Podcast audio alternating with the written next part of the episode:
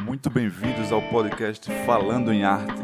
Este projeto foi realizado com recursos da Lei Aldir Blanc Rio Grande do Norte, Fundação José Augusto, Governo do Estado do Rio Grande do Norte, Secretaria Especial da Cultura, Ministério do Turismo e Governo Federal.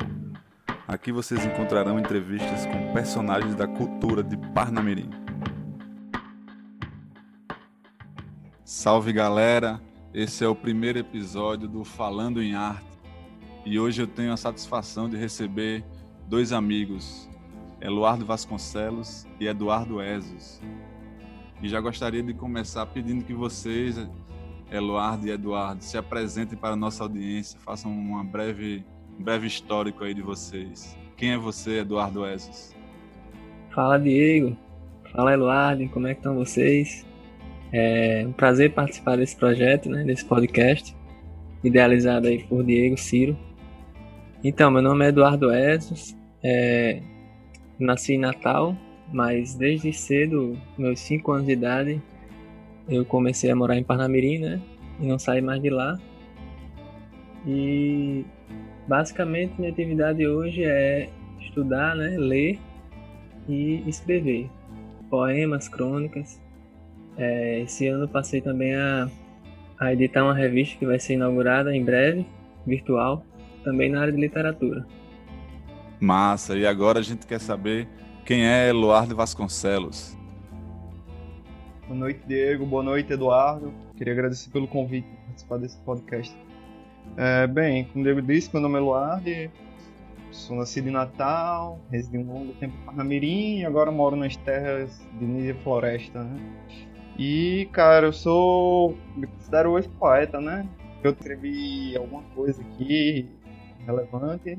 Atualmente eu não tenho é, feito nada de interessante nem importante no âmbito das artes e da poesia, sim, mas eu tenho umas histórias para contar tal, enfim. É isso. É modesto, rapaz. Mas eu queria saber, Eduardo, você agora puxa aí da sua memória qual ou quais os primeiros acontecimentos que fizeram você se interessar por algum tipo de arte? Olha, em arte, é, arte em geral, é, acho que a primeira memória que eu tenho é a música, né? Meu pai era músico e sempre fez parte lá da nossa convivência em casa ter instrumentos, violão, bateria, instrumentos de percussão. Então, o primeiro envolvimento foi esse, né? Mas assim que eu comecei a ler mais, que ele também era leitor, é, né? Leitor. Então ele trazia livros e e aí me trazia cordéis. Foi o primeiro contato que eu tive e que eu senti vontade assim de reproduzir, de fazer, né? Que eu tentava refazer as histórias de cordel. Também na forma de cordel, mas sem saber a métrica, né? Então eu ficava tentando e essa, essa aí foi a, o primeiro impulso, né? O impulso inicial. Massa. E você, Eluardo, qual é a lembrança que você tem de um primeiro contato com algo que chamou sua atenção relacionado à arte? Cara, primeiro primeiro contato que eu tive assim com algo relacionado à arte é através da minha avó, né?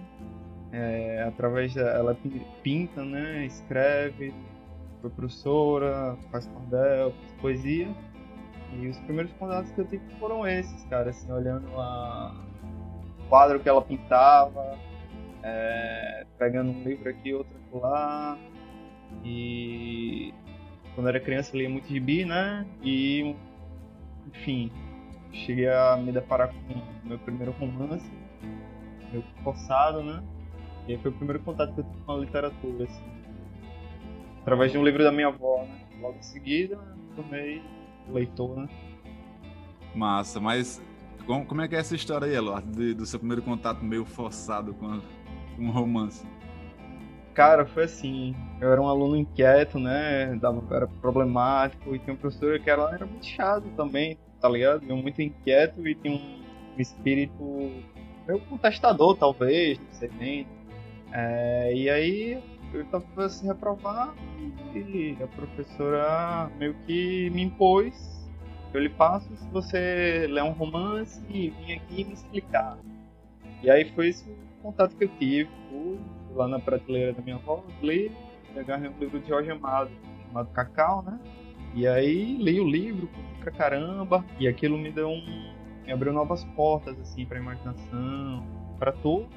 E a professora surpreendeu porque eu li o livro, né? Mas foi bem, enfim, cheguei, expliquei ela e tal. Ela ficou meio surpresa, me aprovou e me abriu uma porta. Queria agradecer ela desde então, né? Ter me obrigado. E foi isso, cara. E Eduardo, você falou aí do, do contato com seu pai, que é músico, sempre foi músico e que também tinha muitos livros, né? Trazia muitos livros para casa. Você lembra assim qual o primeiro livro que chamou sua atenção? Lembro bem. foi Crime e Castigo de Dostoiévski. Foi uma, uma versão uma versão reduzida, né, para jovem leitor, uma adaptação que tem, não tão curta, mas também não tão densa. E aí eu li e fiquei impressionado com aquela história, com Raskolnikov, e a partir daí eu, eu não consegui mais me desfazer daquele tipo de literatura, né, daquela, daquela leitura. E aí passei a ler é, O Perfume, de um escritor francês, Frick, é, Kafka, Álvaro de Azevedo, Nietzsche. Isso aí foi, foram as primeiras leituras assim, fora cordel, né, que eu tive. Eluardi, é, você comentou aí do, do seu primeiro contato meio que forçado e aí falou também da, da influência ali da sua avó, né, de certa forma. Mas você lembra assim qual foi o, primeiro livro fora desse desse contexto do, da sua avó ali e da, da escola que você que você se interessou, que chamou sua atenção quando você teve contato? Cara, é meio que caricato, porque quando completei 13 anos, assim, é um livro que eu guardo muito, assim, é um best-seller então, Quando eu completei 13 anos, meu pai pegou e me deu um livro, olha lá, agora você tem 13 anos, tem muita responsabilidade. Enfim, aí o bicho me deu o livro de Christiane F., 13 anos drogada e prostituída. E eu li e achei fantástico cara. E depois fui seguir lendo. Depois foi Nikos, Nikos Katazansky, é, o livro intitulado Zorgo Grego. Peguei do meu pai, né?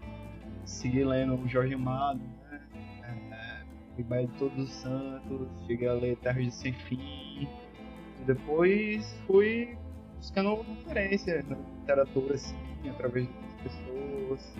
Tive contato com é, John Fante, Aldous Huxley, é, quem mais poderia dizer? Anthony Burgess e por aí foi. Muita, muita influência de literatura norte-americana depois me veio, né? E o, mas o, o seu pai, quando você recebeu esse livro do seu pai, né, Christiane F., é, ele tinha percebido que você estava se interessando pela leitura, ou ele queria que você se interessasse pela leitura e deu esse livro? Como é que foi essa história? Ele já estava vendo que você estava lendo algumas coisas? Não, cara, foi uma coisa meio que, pô, você tem 13 anos, lê esse livro, é uma história trágica, para você aprender com a vida, a não se meter com drogas e coisas erradas. Enfim, foi meio que isso, sabe? Meio que aprenda. É uma liçãozinha de moral. É, ele, queria, massa, ele queria dar um, um, tom didático à história, né?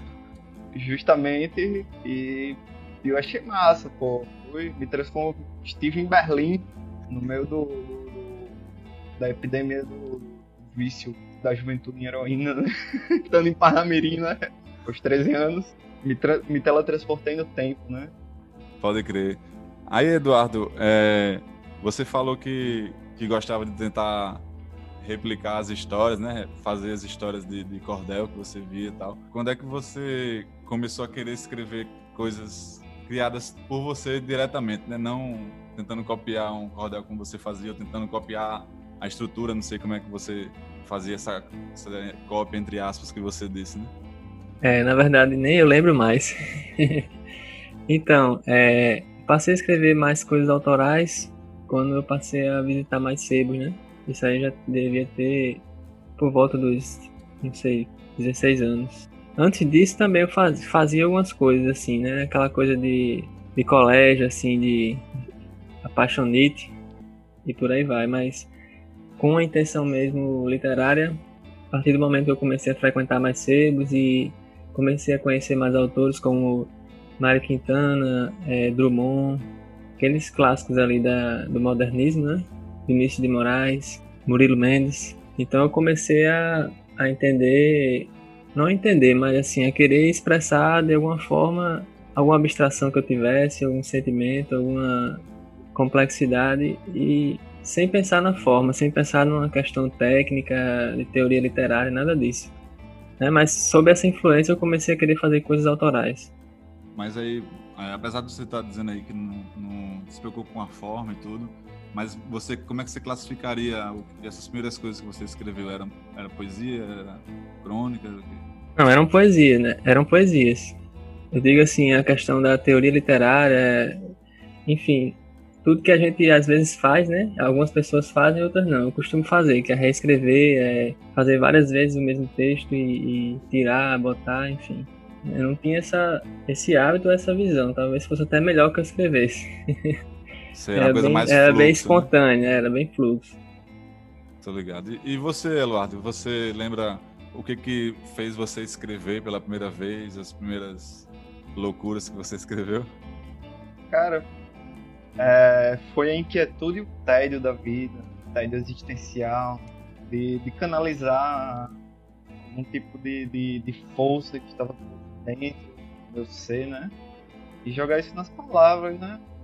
Foi uma espécie de é, manifestar o que tinha dentro de mim para fora, né?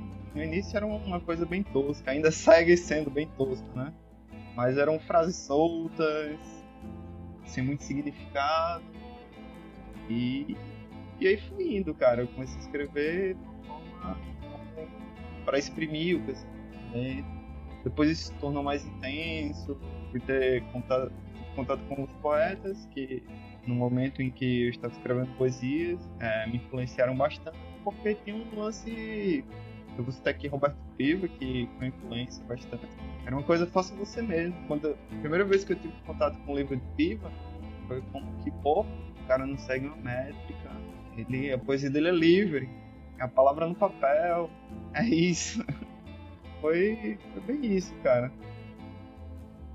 Massa, mas assim, é, um negócio que sempre me, me chamou a atenção, assim, sempre me deixou curioso, que eu acho que é uma coisa que não tem muita explicação, mas eu vou perguntar a vocês, porque talvez é, as pessoas tenham essa curiosidade, mesmo que a resposta seja não sei, né? Mas o que que leva, o que que levou vocês a mostrarem para alguém que vocês escreveram, que é um negócio tão íntimo, né? O que que levou você a mostrar o seu primeiro texto, Eduardo? Com, em que contexto você lembra que você mostrou alguém? Porque é, a gente escreve para exprimir alguma coisa e às vezes exprimir significa mostrar alguém, né? Em alguns momentos. É, geral, geralmente tem um pouco de receio, né? Principalmente quando você está começando. Algumas pessoas têm essa, esse receio, esse medo, essa, essa timidez de mostrar. No meu caso, é, eu tenho uma pequena ilusão na minha cabeça, quando eu era menor, que eu achava que não existia mais nenhum poeta vivo, que a poesia tinha acabado ali naquela fase dos livros que eu lia, né? Eu realmente não tinha contato com o que acontecia agora e era uma inocência, né? Uma ingenuidade. Eu achava que basicamente já estava tudo escrito. E aí eu fiquei impressionado quando eu vi uma entrevista do, do poeta piauiense Ferreira Goulart com Jô Soares. E eu fiquei impressionado porque ele era uma pessoa que participou de tudo aquilo e ainda estava vivo, né? Maranhense. E aí eu. Maranhense, isso mesmo. É, obrigado pela correção. É, então, eu vi essa entrevista e fiquei meio impressionado com aquilo e fiquei pensando, eu queria ser um pouco aquilo, entendeu? É, levar aquilo ali para o resto dos meus dias. Enfim, essa foi a primeira, a primeira centelha, né? A segunda foi quando eu li a biografia de Paulo Leminski, escrita por Toninho Vaz, o bandido que sabia latim. E ali também eu vi que não era algo assim impossível, pelo fato de, de ele ser uma pessoa dos anos 70, né? Houve aquele movimento da contracultura, aquele movimento da, das poesias de vanguarda e do próprio da, da própria poesia marginal. Então eu tive, peguei essa influência de, de fazer é, poesia e vida, aquela coisa de você escrever sobre tudo. Então, e a própria seriedade de você levar aquilo, mesmo não levando tão a sério assim, entendeu? É, foi basicamente foi, foram esses dois impulsos que me fizeram mostrar algum texto a alguém e querer levar isso adiante. Mas você lembra em que contexto você mostrou os primeiros os primeiros textos a alguém assim? Você procurou uma pessoa para dizer, olha, vê aqui se, se é legal? Como é que foi essa, essa é, essas primeiras mostras? As primeiras, bem primeiras mesmo, foram amigas, né? É, mas a partir do momento que eu quis alguma coisa com a literatura em si, mostrei a meu pai, que não era tão próximo assim da poesia, era mais da parte filosófica e, e lia muitos romances também. E acho que as outras pessoas que eu mostrei foi, foram Vicente, foi Vicente. Eu organizei um pequeno caderno e deixei com ele. Vicente Januário, do Sebos Arri. Massa. E, e, você, Eduardo, você lembra assim que contexto ou o que que fez você mostrar seus textos para alguém pela primeira, pelas primeiras vezes? Cara, agora eu não tenho exatamente um recordo, né? Escrevia, guardava os textos em gavetas e tal. E eu acho que primeiramente eu mostrei alguns amigos, não me lembro quais, mas eu acabei mostrando meio que, sei lá, cara, tem um receio, talvez, né? Como o Eduardo disse aí em outra hora, né? É, que é, fala isso, né? Parece que realmente os poetas morreram, né? Você não, você não os vê, você não se conhece, né? E pô, eu não conhecia, enfim, um poeta, né? Até Eduardo, creio que me chegou a mostrar algumas coisas que escreveu, e aí eu comecei a. Você, Diego, não sei, não me recordo bem. Eu comecei a soltar alguma coisa para você, para Eduardo, para outras pessoas próximas, e foi isso, foi meio que na cara dura, sabe? Fui mostrando, e aí depois comecei a postar na internet, e foi isso. É, essa história aí, Eduardo, bem curiosa essa história. Você ah, falou que em algum momento da sua vida, na sua infância, acho que você achou que todos os poetas tinham morrido, né? Você via. É, não foi bem na infância. Assim, por volta dos 12, 13 é, anos. Foi no contato ali, né? inicial. Foi, por ali, 14 anos. Não lembro bem a, a, a idade certo? Mas aí você, com essa. Imaginando isso, né? Que você achava que os poetas tinham morrido, você achava que você poderia ser o, o primeiro poeta depois de, de todos os poetas tinha morrido, ou você tipo, não ia fazer poesia porque não tinha mais nenhum poeta vivo? Não, a partir daí eu tive a curiosidade e, e, e o, o que eu descobri não foi que eles tinham morrido, é que eles ainda existiam e eu podia procurá-los, né? E que isso ainda continu, continuaria existindo. Foi muito rápido para entender que eles não estavam mortos. é, porque se você tivesse dito isso de uma maneira é, filosófica, né? Os poetas estão mortos, né? Mas você acreditava realmente que Não, é, era. Todos. Literalmente. Literalmente, Foi uma, uma ingenuidade, alguma coisa na minha cabeça que eu fantasiei do que eu lia, né? É, sei, sei lá, você pega uma criança, um pré-adolescente de 13 anos e você mostra Drummond, que geralmente aparece com aquelas fotos dos anos 70, 80, já perto do final da vida, né? É, você mostra um Mário Quintana, um, um Vinícius de Moraes, você acha que já acabou ali, entendeu? Mas o. Até você conhecer o resto, é claro, né? Você vai lendo mais e vai abrindo seu, seu horizonte. Mas eu tive essa. Eu tive essa fantasia. É, vocês falaram aí que Eduardo falou, né? Que colocou algumas coisas na internet, escreveu, Eduardo provavelmente.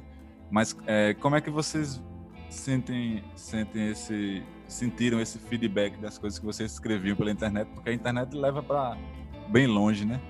Você, Eduardo, como é que você sentiu assim o feedback das coisas que você escreveu pela internet? Você se sentiu estimulado a continuar escrevendo e colocando na internet? Como é que foi essa experiência? Assim, cara, algumas pessoas me respondiam é, embaixo dos escritos, enfim, algumas me xingavam. xingavam por quê? E, e outras ah, não sei, cara, não sei, não tenho ideia. E outras diziam que era massa, enfim.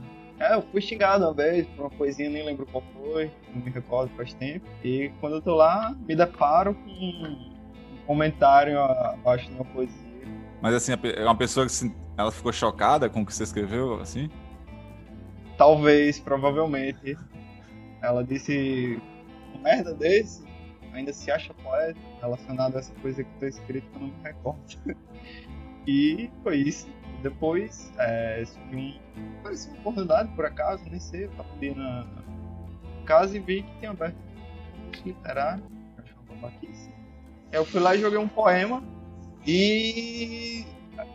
E aí ele foi selecionado e saiu na antologia da Feira Mineira de é, Feira do Livro de Poço de Caldas. Saiu aí, eu ganhei quatro exemplares, não tenho mais nem.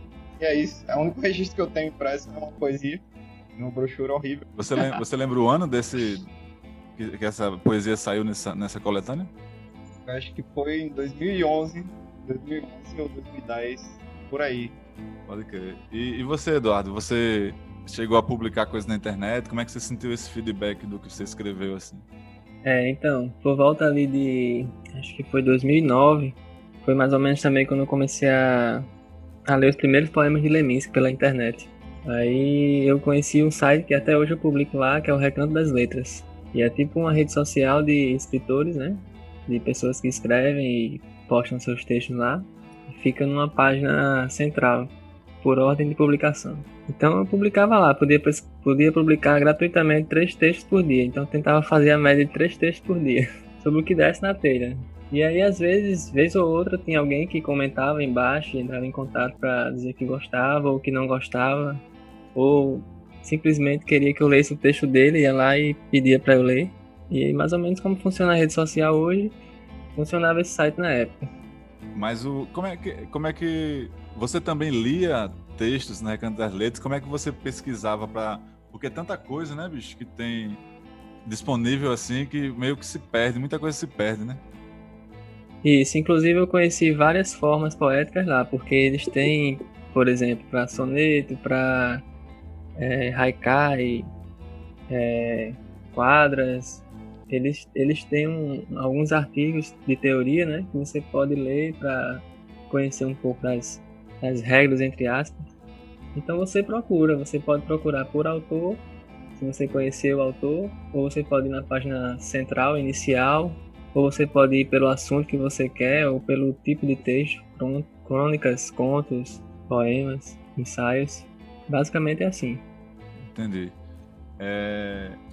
A gente é de uma geração já, assim, totalmente digital, internet e tudo. Mas vocês não, não se sentiram não sentiram vontade de tentar mostrar isso de uma forma mais orgânica e física, tipo na cidade, no estado, tentar buscar uma forma de mostrar é, o que a arte de vocês ou vocês realmente não tiverem nesse tipo de interesse. Você, Eduardo, chegou a ter esse tipo de interesse? Cara, é, é impossível, né? Você tem um interesse sempre tem, né? Só que publicar demanda um recurso financeiro gigantesco, cara. Eu até considero que quem, publica livro aqui, no nosso contexto, é, são guerreiros e tem dinheiro para pagar, cara. Porque assim, não vejo, não via foco tentar chegar a publicar. Era tudo meio que pago, sabe? Você um meio de publicar, um tempo organizando os textos, foi atrás, publicar e todos cobravam, cara. Era como que. Porra, você pagar pra, pra mostrar o seu trabalho, eu acho isso meio que inacessível, né? Principalmente pra uma pessoa que não tem recursos é, e você, Eduardo, você chegou a, a tentar publicar alguma coisa é, de forma física ou não teve interesse? Achou que a questão virtual já era suficiente?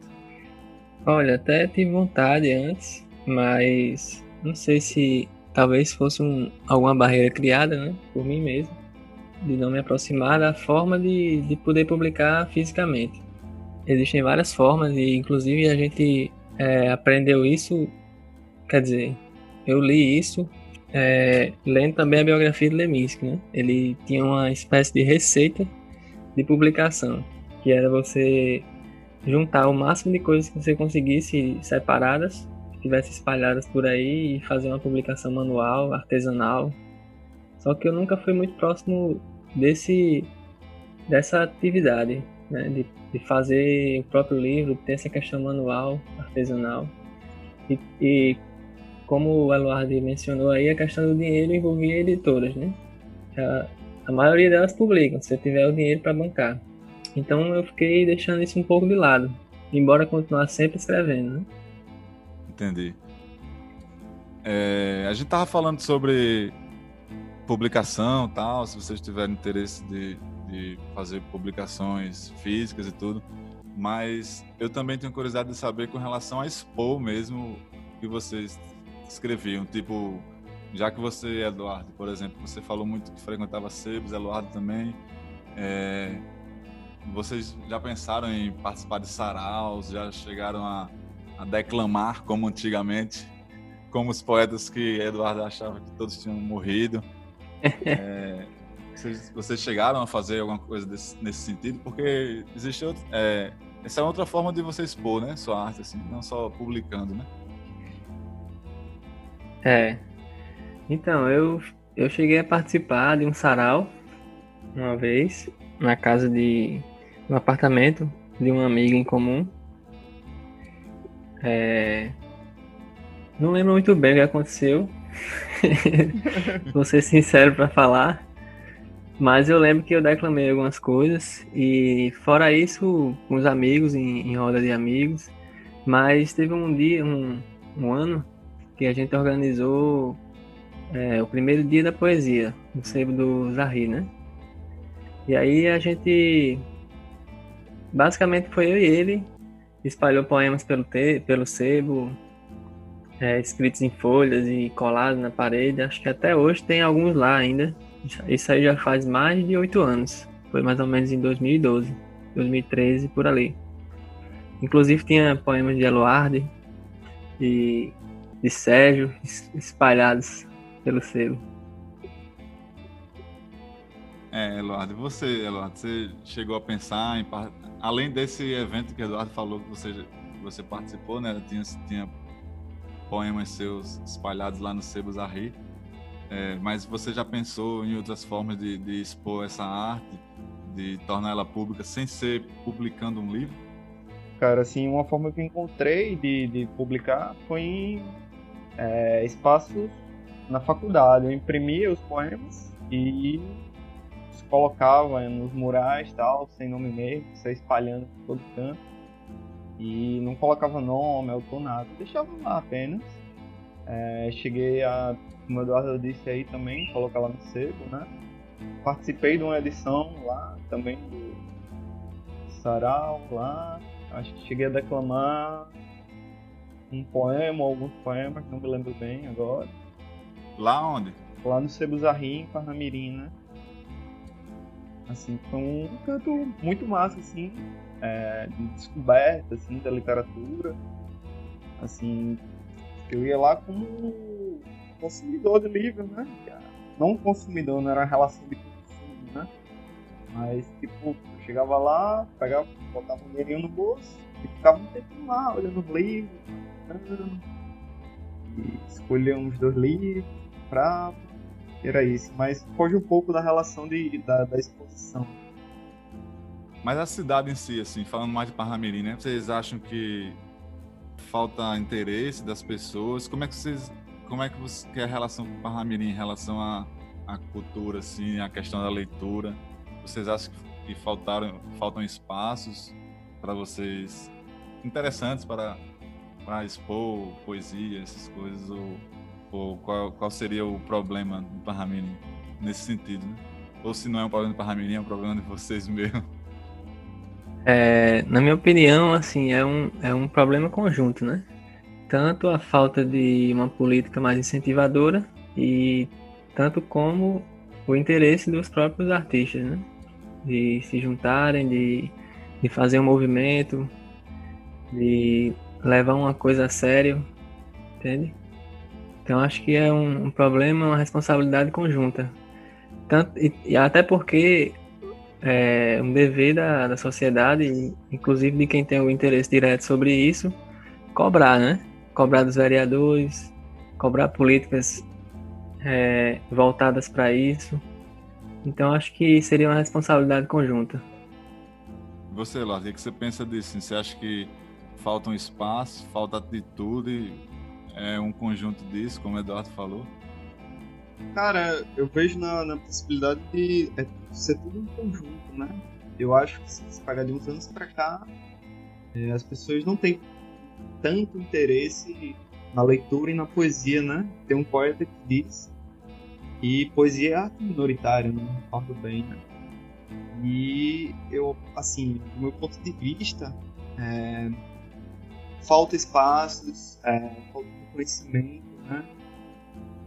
Mas também é, organização conjunta entre todos os segmentos da arte, né? Eu acho que é fundamental, assim, na classe artística, independentemente, cada um vai para um canto, né? Uma veia é, audiovisual, poesia, música e tal, mas no fundo tá tudo interconectado, né? Eu vejo classe é uma classe, né, cara?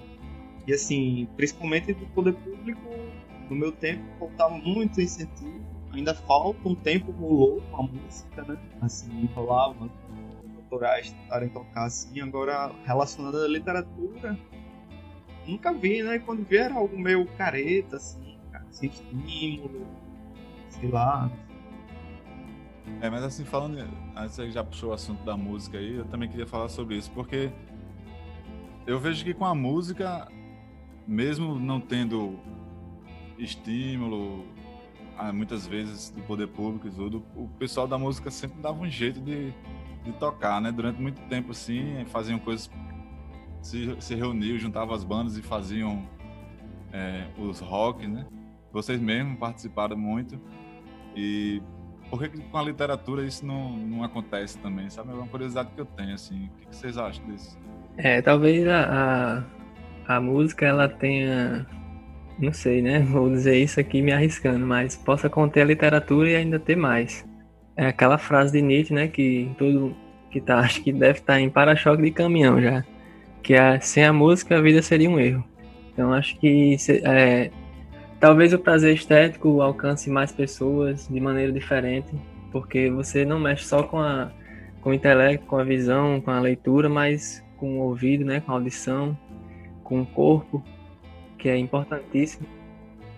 É, mas eu estou dizendo assim, não é nem no sentido do, das pessoas se interessarem, no sentido dos artistas se interessarem. Justamente, de, mas fazer acontecer, sabe? É uma, é uma impressão que a impressão que eu tenho assim, né? também talvez esteja errado, mas a impressão que eu tenho é que a música, o, a galera da música é justamente porque assim, você vai mostrar algo, você quer que tenha uma interação, você quer um público também. Então é muito mais fácil você ter um público para a música do que para a literatura. Eu acho que, assim, na minha visão é, singela, né? É, talvez seja por isso que tenha, havido mais movimentos no sentido da música do que na própria literatura. É mais fácil você agregar gente numa praça e botar uma banda tocando do que você chamar pessoas para declamar poesia. Os dois juntos ficam muito bons. Entendendo. E como é que foi essa relação com a música, Eduardo? Assim, foi meio que junto com, com a literatura? Como é que você como é que você começou aí sua história com a música? Minha história com a música, cara, foi é, na minha família não tem música, ninguém é músico, é, ninguém nunca teve interesse, mas a partir de uma certa idade, assim, desde criança eu já, quando eu já vi alguém com violão, achava massa, queria pegar, tocar, né? Mas tem todo aquele zelo, né, das pessoas com seus instrumentos para dar para uma criança, enfim. Eu sempre dizia, eu queria ter, tocar, tal. E aí chegou um momento em que é, senti, cara, não, acho que seria muito bom para mim. E aí, o primeiro contato que eu tive com a música foi o fim, né? Eu já gostava muito de ouvir música. E a partir daí eu tentei decidir tocar um instrumento, né? E de uma forma mal, né? Não, toco, sou um instrumentista, nada disso. Faço aquele feijão com arroz, mas é, a relação que eu tenho com a música é porque ela agrega uma linguagem que é mais universal, que ela toca mais as pessoas devido ao som, ao barulho, né? É uma coisa talvez ancestral, né?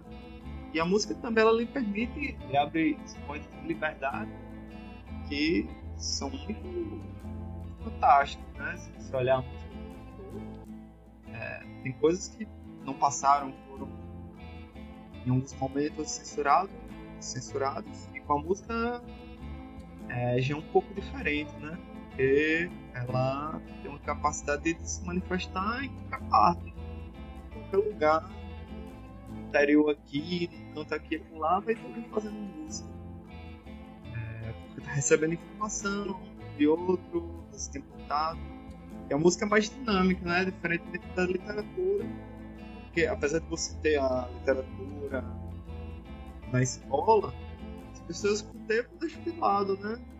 Assim, me recordo que eu decorei um, quando criança, me chamou a atenção, eu peguei um livro de português da escola, eu era moleque, criança mesmo. E peguei um poema de Cecília Meirelles e decorei, cara.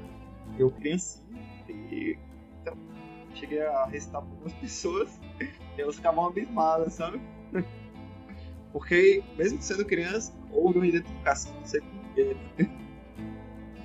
Mas no sentido assim, a poesia e a literatura elas são mais estritas. Né? Assim, até a própria modernidade, as pessoas, elas acho que não tem muito tempo para ler, ou talvez não seja tão chamativo. Uma pena, eu acho que elas estão perdendo quase fora parte né, da realidade, que é fantástico. É, tem uma, tem uma parte aí da, da história, assim, de uma maneira geral, que a gente não consegue meio que explicar, né? Porque outras pessoas tiveram um contato semelhante ao seu com, com alguma coisa literatura ou música e não se interessaram simplesmente, né? Você disse aí desde novinho assim, declamou, se interessou de alguma forma, você, você não tem como ser forçado a se interessar por algumas coisas, né? Você vai pode ser estimulado de alguma forma, mas às vezes o interesse não, não rola mesmo, né? Justamente. Que é meio como que é meio como pelo que você tava falando aí, você não sabe como é que, que te interessou, né? Mas te interessou, né? É, exatamente, assim. Se você vê por um lado, né? Nos é, que nos é imposto por alguma coisa, a massificação é, são, é um grupo de pessoas que ainda lê, que ainda conseguem escutar, né? é, o que vem acontecendo nos anos da arte, coisa trágica, né? Da poesia, do cinema, né? As coisas superficiais, é, da música também, né? Não agregam nada, né? Só produtos, apenas produtos, carecem de de experiências, né? Tá ali para vender, mercado. É, As pessoas a... consomem porque acham legal, todo mundo tá consumindo, consumir isso e é isso, tá na moda. É, e agora é, a gente tem tanto acesso a tanta coisa, né? Queria até ver a, a opinião do Eduardo sobre isso também. A gente tem acesso a tanta coisa que a gente não se, se atenta para nada, né? Assim, você tem tanta coisa à sua frente que nada lhe chama atenção no final das contas, né? Tudo passa muito rápido, né? Agora tem esses esses vídeos cada vez mais curtos, né, nas redes sociais que as pessoas fazem tá em 30 segundos, né? Daqui a pouco tá em 15, qualquer dia vai estar tá em 5.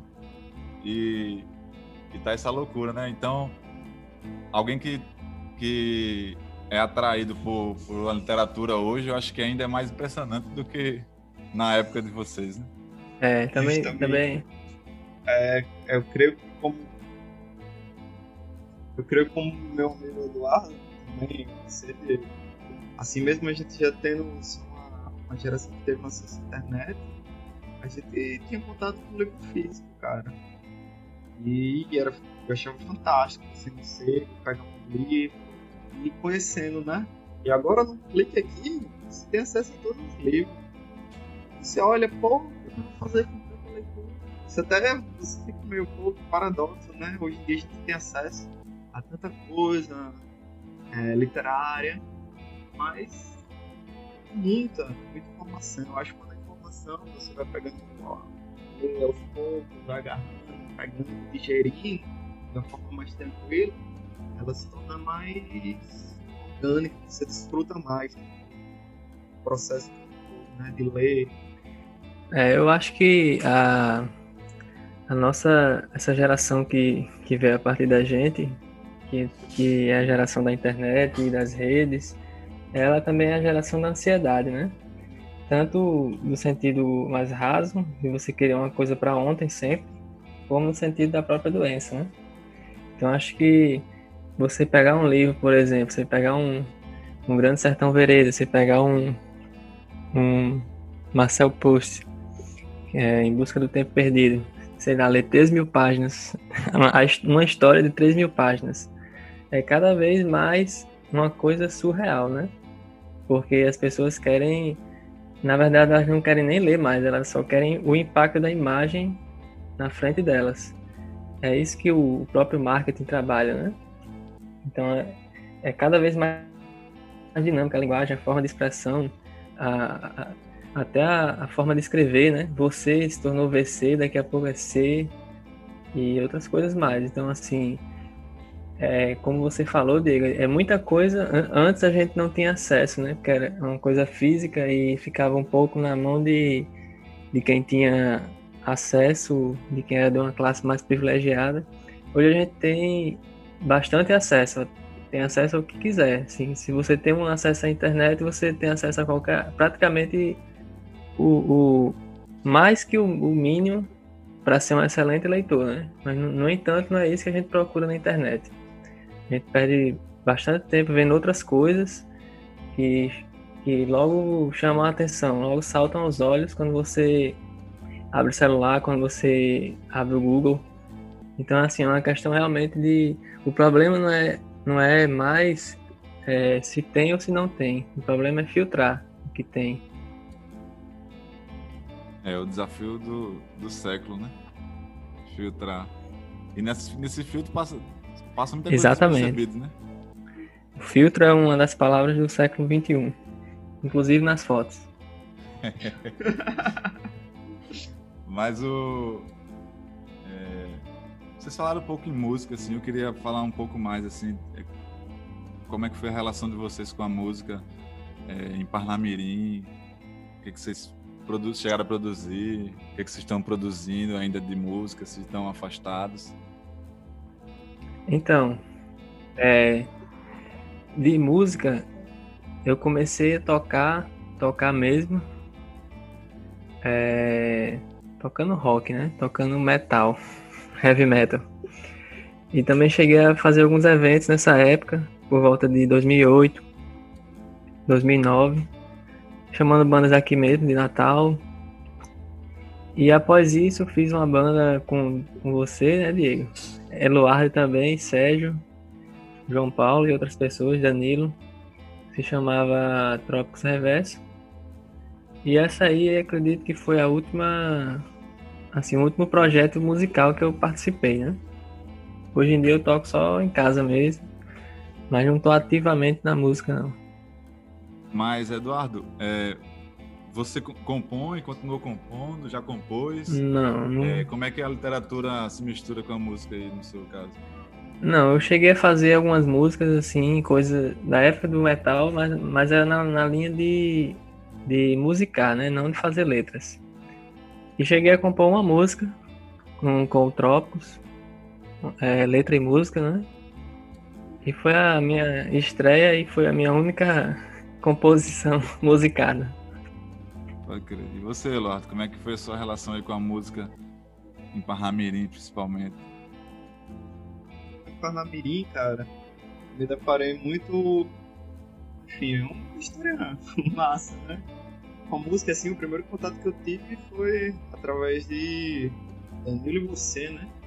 Uma banda lá em Parnamirim chamada Dark, músicas autorais e aí eu ia olhar os ensaios, né? Diegão, assim. Mas antes disso eu tentei montar uma banda de punk e durou três ensaios. Não sabia fazer os três acordes. Pô, é, a gente ensaiou três vezes e a gente foi tocar. Tem um rolê pra tocar, beleza. Na casa de um bicho que ia se mudar. A gente foi tocar lá e tal. E enfim, deu certo, cada um foi pro seu canto, a gente parou assim na música e a banda morreu, né?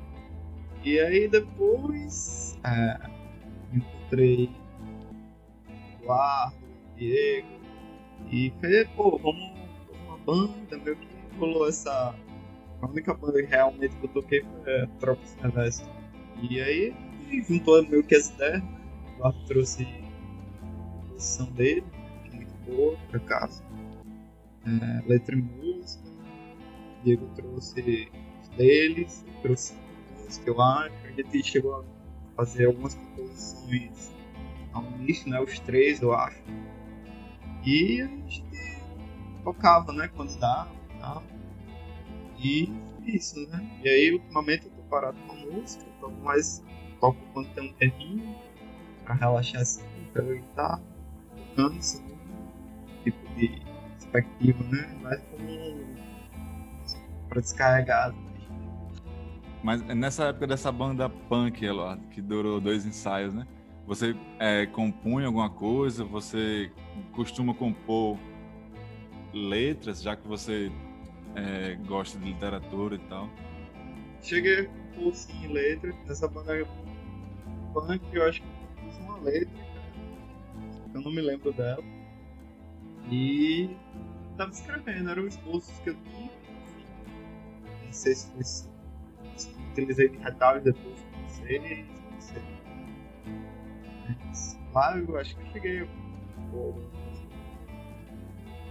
Tem umas quatro. Massa. E a gente já está se encaminhando aqui pro, pro final de, desse episódio. Eu queria primeiro que vocês comentassem assim, o que, é que vocês estão, o que, é que vocês têm de perspectiva aí para um, futuro próximo com relação a ou a música ou a literatura, o que, é que vocês têm, o que, que vocês têm feito aí, o que, que vocês estão incubando. E também eu queria depois que vocês dessem indicações para a audiência. Assim. Eu queria uma indicação, se possível, uma indicação é, na literatura, né? Internacional, uma indicação nacional, digamos assim, e uma indicação local né? do estado e tal, se for possível.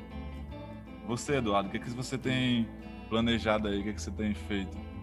Então, como eu falei no início da nossa conversa, é, iniciei 2021 com essa ideia de tentar fazer uma revista virtual, né? Até agora eu estou basicamente me dedicando a isso, a procurar gente, a fazer entrevistas, a rebuscar textos e tentar fazer essa publicação mensal. E fora isso, eu estou num projeto escrevendo um livro desde o ano passado, um livro em prosa, que pode ser chamado de romance, na falta de um nome melhor. São histórias que, que acontecem na rua, em, no entorno do mercado público. E, e nessas histórias eu misturo um pouco da linguagem poética com a prosa, né? Então acho que esses dois projetos são os que eu estou mais envolvido na área artística agora, no momento. Sei. E, mas, só rapidamente, assim, como é que é o processo?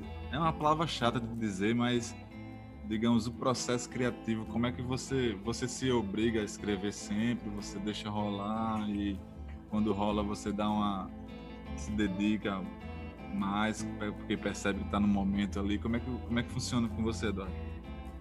É, geralmente eu escrevo todo dia. Não, não necessariamente para esse projeto desse livro. Às vezes eu escrevo crônica, às vezes pensamentos.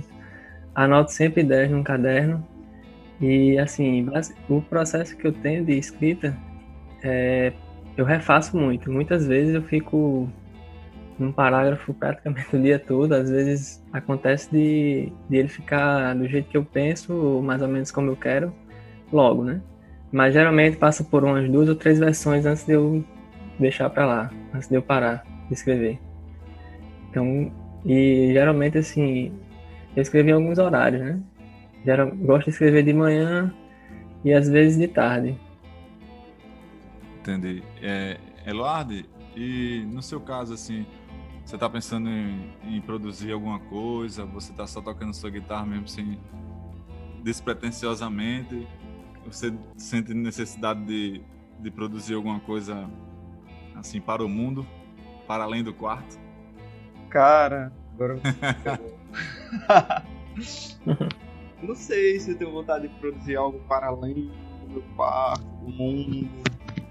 Mas é, ultimamente eu tenho passado por um processo de uma dificuldade de criatividade, sabe? Na escrita, na música, de me expressar e tal. Mas quando rola aquela. bate aquele. aquela vontade, aquele sentimento, aquela vontade de escrever mesmo, rola escrever e tal tem uns dias aí que eu escrevi um poema. Fazia um tempão que eu não tinha não escrevia e me veio assim do nada. Geralmente meu processo é esse. Eu tô assim, tô parado, do nada, e me vem, pô, tenho que escrever isso aqui, meio que no fluxo. Vem, aparece e vai no fluxo. É, antes, antes, quando eu escrevia com a maior constância, é, esse fluxo me ocorria de uma maneira mais é, esporádica, né? E agora, talvez, não sei se devido à relação da pandemia, né? Assim, me falta criatividade, né? Mas é isso, cara. A gente tá num momento um pouco difícil para tudo, né? Até para escrever e pensar. Alguns sabem aproveitar muito bem, né? E tudo, mas no momento eu não tô conseguindo sistematizar e pensar em nada, sabe? Mas é, essa. essa... Como, é como disse o escritor Radon Assar, né? Naquele, naquele livro é, Lavoura Arcaica, né? O quarto é inviolável. Mas é, é essa, você falou que escreveu um poema agora, nunca mais tinha escrito, né, e tal. Mas você tá colocando na internet alguma coisa ou tá só guardando por enquanto? Não, cara, eu não coloquei na internet esse poema que eu escrevi, né? Tá ali guardado. E aí, pelo convite aí do, do amigo Eduardo Esses, é, ele dilapidou é, dois poemas e ele vai publicar em algum lugar, não é, Eduardo? É sim. que eu não sei onde são poemas antigos. É, não, não foi nenhuma na, nada de novo, sabe? Eram coisas que eu tinha já de longo tempo atrás, eu acho. E é isso.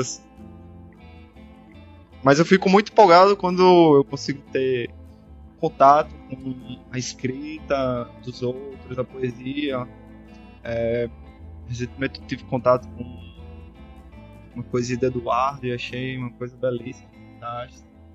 É, também tive contato agora com é, poesias de um amigo e fiquei super entusiasmado de ler, sabe? É uma coisa que me entusiasma. Quando alguém me envia, cara, eu, eu me sento, paro, leio e presto atenção porque eu valorizo, cara. É uma coisa pô, muito muito verdadeira, Aproveitando sabe? aí esse, esse gancho, pessoas que fazem.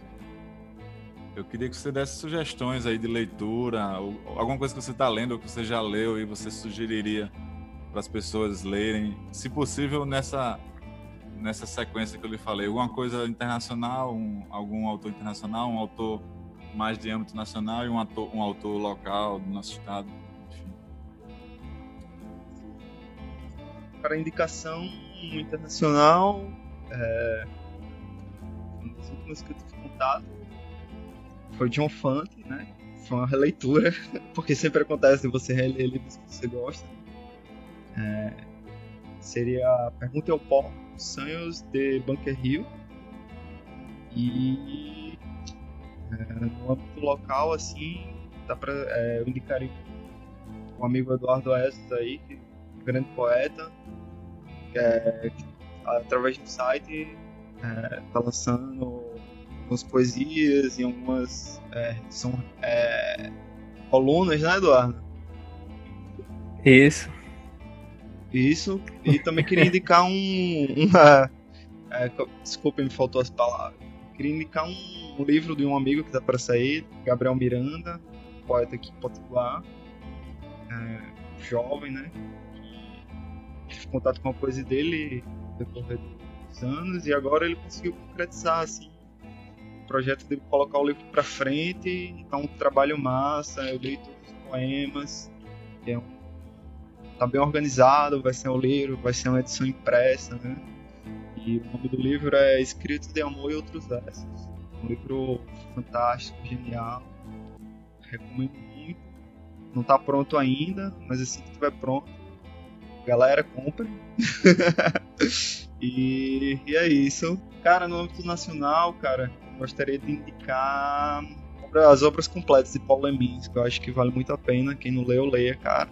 de poemas e de escrita, de contos, eu indico o Ruben Fonseca, sabe? É... Artista, né?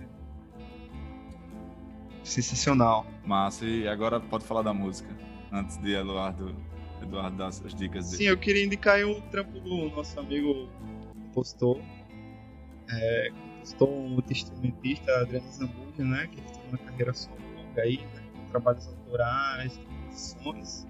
E agora ele tá lançando um trampo aí é, de disco instrumental e pô, vai ficar massa. Eu tive algumas coisas aqui a colar e pô, tá muito bom. Coisa, coisa fina, coisa boa. Massa, grande Adriana Zambuja. E agora a gente fica com as dicas de Eduardo aí. Na literatura, na música, fica à vontade, Eduardo. É, bom, na literatura universal, vamos dizer assim, ou internacional, eu acho que Flaubert, né? Li um, um livro dele com três contos, chamado Três Contos. Tem um conto chamado Felicité, que é muito bonito.